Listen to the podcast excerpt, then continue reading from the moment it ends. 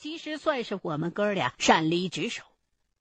刚才光顾着去看赵胜利梦游了，没起到守夜放哨的作用。幸亏我们回来的及时，不然的话，武建超和老爷子说不定现在都已经让熊给消了夜了。因为要顾及到其他人的感受，我就没有再继续的追问下去。倒是大哥自己提了一句，：“熊在夏天一般都是白天活动的，而且刚才那个影子的反应特别快，动作非常的灵活。”所以，他感觉那影子不像是阿熊。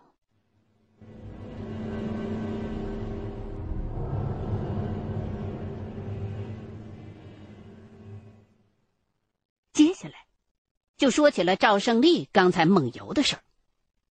他自己是打死都不信。我说：“铁锹还在那儿扔着呢，要不咱过去看看？”他这才没再言语。武建超在旁边又是一通冷嘲热讽，说：“哎呀妈呀，好怕呀！这几个月都是睡一块的，亏得你没做梦，把谁脑袋当西瓜切喽。”武建超这话虽然是玩笑，可着实让我心里头打了个突，立马就回想起了山洪那天夜里有人掐我脖子的事儿，心说：“该不会是赵胜利梦游的时候干的吧？”可是他弄死我干嘛呀？要掐，也该去掐武建超啊。再仔细想了想，又觉得很多的细节还是吻合不上，不由得暗笑自己太疑神疑鬼了。这时候，离天亮还有段时间，第二天还要干活。几个人又瞎掰了几句，就又重新躺下睡了。大哥也没再找我聊天。我熬完剩下的一个多钟头，就把排下一班的赵胜利弄醒，然后自己也躺下休息了。这一觉睡得很沉，连梦都没有，只感觉刚闭上眼睛没多久。就突然被人一阵猛摇，我腾的一个机灵坐起来，发现晃我的人是武建超，还没来得及问话，他就冲我做了个嘘晋升的手势，一脸紧张的抓起枪把我拽到窗户边上，伸手向外一指。我人刚清醒，脑子还有点犯迷糊呢，可这一眼望过去。顿时睡意全无，吃惊的张大了嘴巴。天已经亮，初升的阳光当中，远山蓝黛，芦苇青黄，一片的静谧祥和。可是。就在我们房前几百米的地方，一头毛色棕红的大哈熊，正悠哉悠哉的从湖边走过去。我揉揉眼睛，仔细再一瞅，这才发现，熊不止一头，而是三只。大的后头竟然还跟着俩小的，这是一头带崽儿的母熊。要说棕熊我也见过，可那是在动物园的笼子里头。如今置身野外，人跟熊中间无遮无拦的，只隔了几百米。我们的屋子又连个门都没有，其中的差别。决然不可同日而语。我的心通通的乱跳着，既害怕又好奇，趴在窗户边偷偷的望着。三只熊溜溜达达，像是在散步。大的那头相当的壮硕，肩背隆起，摇头晃脑的。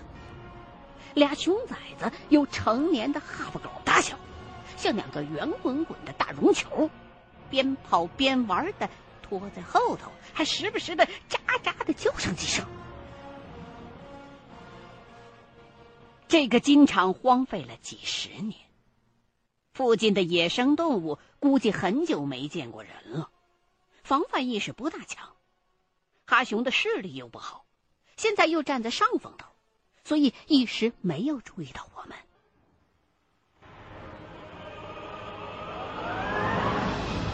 我们本希望这熊只是过路的，大伙井水不犯河水。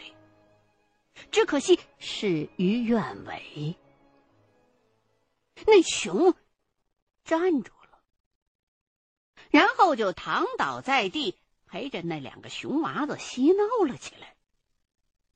母熊停下的位置，方向正好冲着我们的屋子，距离也比刚才近了一点儿武建超都快把枪给攥出水来了。这时候，他小抿了一口酒，深呼吸了几下，就轻轻的把枪管探了出去，手指头搭上了扳机。他这是下决心想开枪了。我虽然心里觉得不妥，可是剑已在弦上，也不好再阻拦，只能硬着头皮，紧紧的盯着前方，等待着枪响。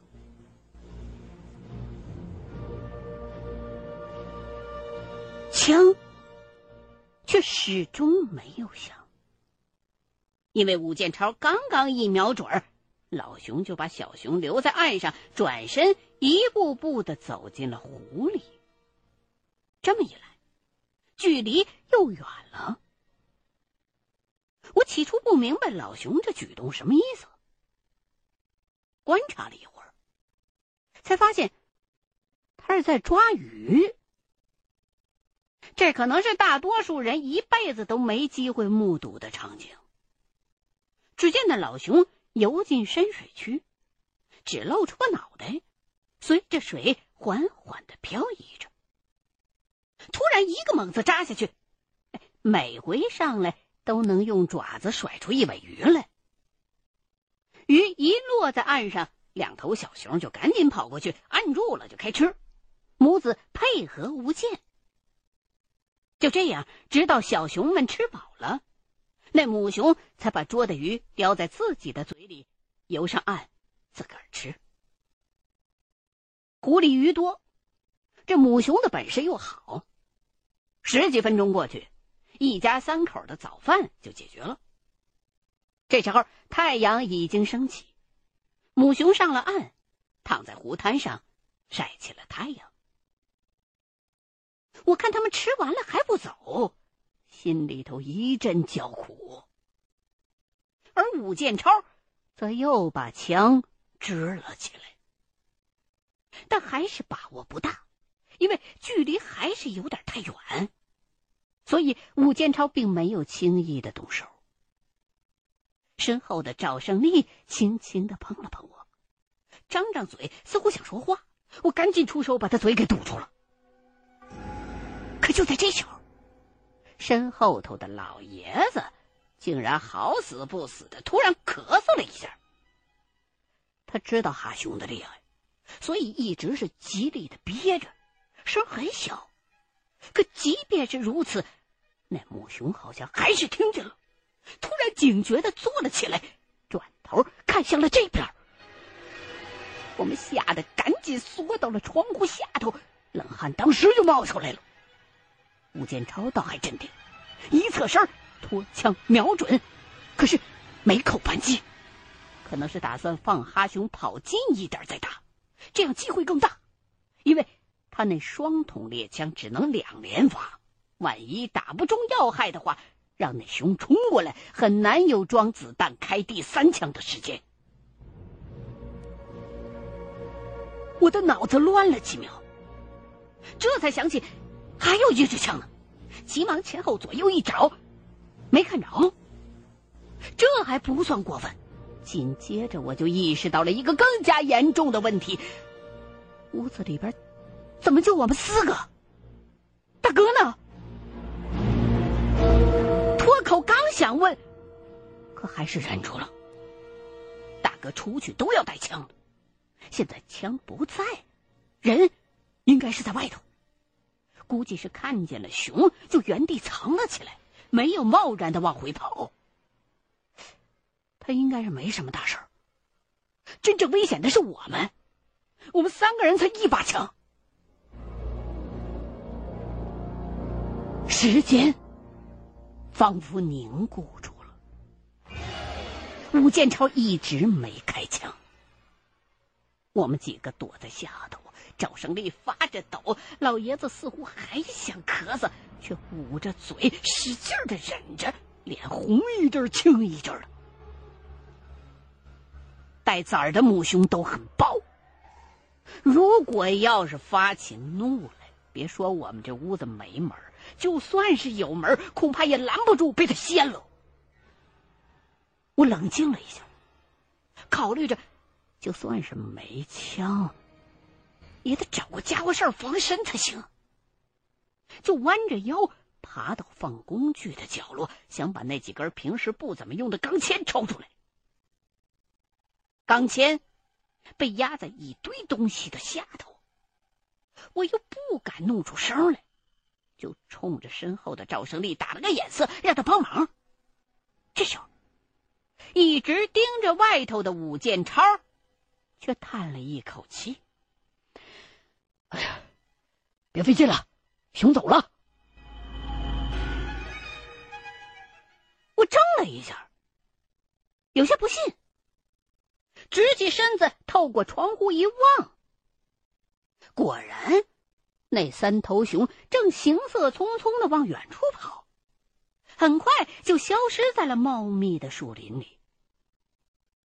大概是母熊吃饱喝得之后，不愿生事儿。自觉选择了退让，稍等了一会儿，确认那几头哈熊不会再回来了，我们几个才松了一口气，轻手轻脚的走出屋子。走到跟前一看，这湖边留了不少刚才哈熊吃剩下的鱼头，在松软的泥地上。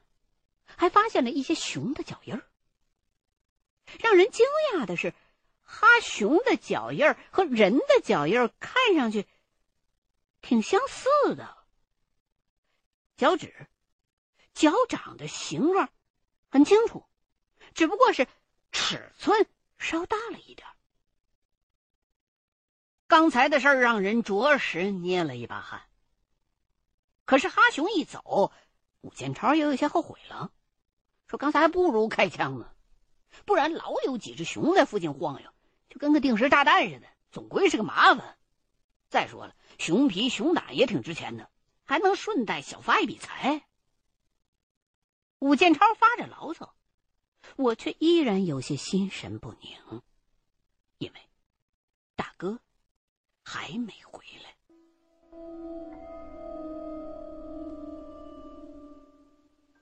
最后一个守夜的，是赵胜利。我就问他知不知道大哥干什么去了。他却红着脸支吾半天，说他天快亮的时候不小心睡着了，没看着我大哥出去。你，我指着这小子想骂他，又觉得很无语。你说这算守的哪门子狗屁夜呀？哎呀！叹了一口气，向四周望望，依旧是连个人影都没有。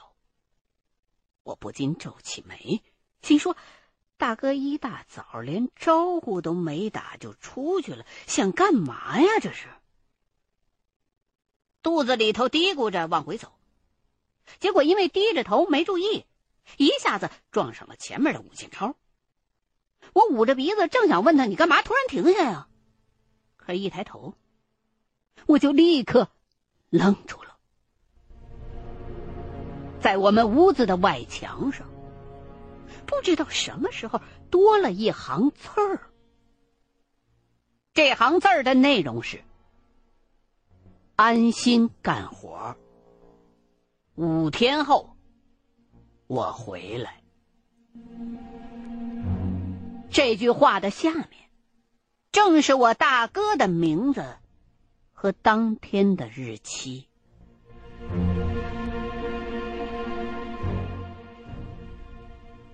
刚刚我们出门的时候，都是只顾着看前头。谁也没留意身边，直到这时候拐回来，才发现原来墙上写了东西了。这些字儿非常的潦草，像是用石头子儿刻在生锈的铁皮上了。我认得出，的确是大哥的笔迹。安心干活，五天后我回来。我们剩下的四个人傻站在原地儿，对着这十个字儿盯了将近五分钟，也没想明白究竟是怎么回事。字面上的意思好理解，人不见了也不是关键，关键是大哥为什么要走？跑哪儿去了？又要干什么呀？这些，他一丁点交代都没有，就这么趁着赵胜利睡着的时候，一声不吭的悄悄的跑了。妈的，这算什么情况啊？醒过神来的时候，我们四个立马开始检查东西，发现除了少了一支枪和一些子弹之外，大哥的背包不见了。剩下的那些熏肉，也少了许多。这东西吃着方便，还挺饿，很适合一个人出门带。直到这时候，我们几个才真正的醒过神来。大哥，的确是走了。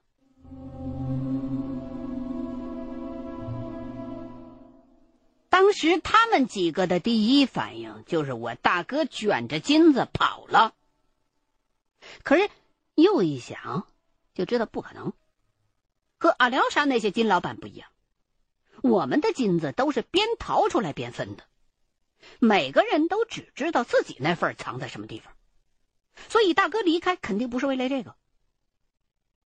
那短短一行字儿带来的震动，远远要超出刚才出现的哈熊们。长久以来，大哥。就是我们这帮人的主心骨，谁也没料到他会这么说走就走了，大家都无法接受，也实在是想不通。武建超推了推我，问大哥之前有没有跟你说过些什么呀？或者有过什么交代呀？我认真的想了想，摇摇头说没有啊。王老爷子明显不满意我这个回答，沉着脸说：“他昨天夜里头睡觉的时候，听见你们哥俩在外头讲了很久的话，怎么可能什么都没说呀？”他还质问我说：“到底有什么不能让他们知道的事儿啊？”我只能非常无奈的解释说：“大哥昨天晚上是跟我聊了很久，可那都是闲聊啊，说的都是闲嗑。”跟现在这事儿一点关系都没有。要说有什么不正常的地方，也是从昨天晚上开始的。那个大伙都看见了，用不着我说呀。我把同样的话又解释了好几回，他们其他三个人还是一脸不肯相信的表情，围着我非要拿出个说法来。到最后，我实在被逼火了。一把把他们推开，大吼了一声：“他妈的，不知道就是不知道，问什么问呢？我亲哥不见了，我他妈不比你们急啊！”场面顿时就僵住了。他们仨看我发了脾气，也就不再多问，悻悻的走开了。剩下我一个人，脑子里一团乱麻，站在那儿，愣愣的盯着墙上的那几个字儿发呆。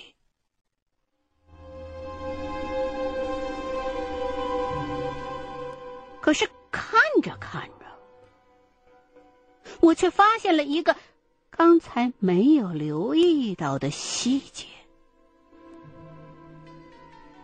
眯起眼，我又凑近了看了看。的确是有问题。这句话里“五天”的那个“五”字儿，写的有点不自然，好像本来是个“三”，后来被添了两笔，才变成了“五”的字儿被改过。我不敢确定，又自己在大腿上把那俩字虚写了一遍做对比。越发的觉得墙上这个“五”字是从“三”改过来的，因为不合笔顺，所以看上去奇怪。这就有些蹊跷了。难道是有人从中捣鬼，把大哥留的字儿给偷偷改了？可是，这又不是康熙的传位遗诏，动个数就是天壤之别，把三变成五，多了两天。好像也没有什么太大的意义呀。我就斜眼瞅了瞅武建超他们，没看出他们的表情有什么异样。又把刚才的事儿在脑子里边过了一遍，觉得我们几个都是在一块儿的。那三个人在时间上没机会，而且也想不到动机呀。除此之外，剩下的还有一种可能，那就是这个字儿是大哥他自己改的，先是刻了个三，后来又加上两笔改成了五。这有什么区别吗？我卷上一颗烟，深吸了一口。按按太阳穴，逼着自己从最初的惊诧和迷茫当中走出来，真正的去思考这个问题。大哥办事一向稳妥，人也闷，都是把事儿放肚子里头，不想周全了，他都不愿意说。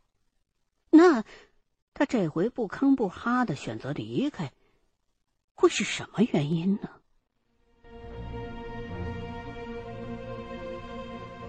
我能想到的，就是昨天下午大哥听说湖底有电缆的事儿之后，人就开始变得不对劲儿。先是发呆，不搭理人，然后又半夜三更的跟我拉家常，一直到现在的失踪。但是这跟水下电缆有关系吗？是不是大哥从电缆想到了什么，又不好给我们说，才有了那些反常的举动？就像是我们在草垫子上迷路的那一宿一样呢？分析到这儿，我的思路就进了死胡同，因为实在是想不出能有什么东西值得让大哥把我们都撇下，他自己跑。有什么事儿是连我这个亲弟弟都不能说的呀？我不得不换了个方向，开始揣测他当时的想法。如果昨儿晚上大哥不是偷偷的走，而是告诉我们他有事儿需要出去几天，大家会有什么反应？我想，第一肯定是追问你到底有什么事儿，第二就是拦着他别去。因为大哥对我们很重要，其他人谁都可以不在，只有他不能。大哥悄悄离开的本意，不光是不要让人知道，主要是不想被我们干扰。那他把三改成五，又是为了什么呀？粗心写错了，应该不会。如果不是有什么特别的含义，那就只能说明。大哥写这些字儿的时候，心里头很犹豫。这时候，我的心忽然缩了一下。记起，大伙儿之前好像商量过，打算一个星期之后就打点东西出山。时间不等人。假如过了五天，我大哥还没回来那，怎么办？我们要不要等？或者再假如，他要是永远回不来了呢？我不敢再往下想了。正好这时候，武建超走过来叫了我一声：“哎，你过来，给你看样东西。”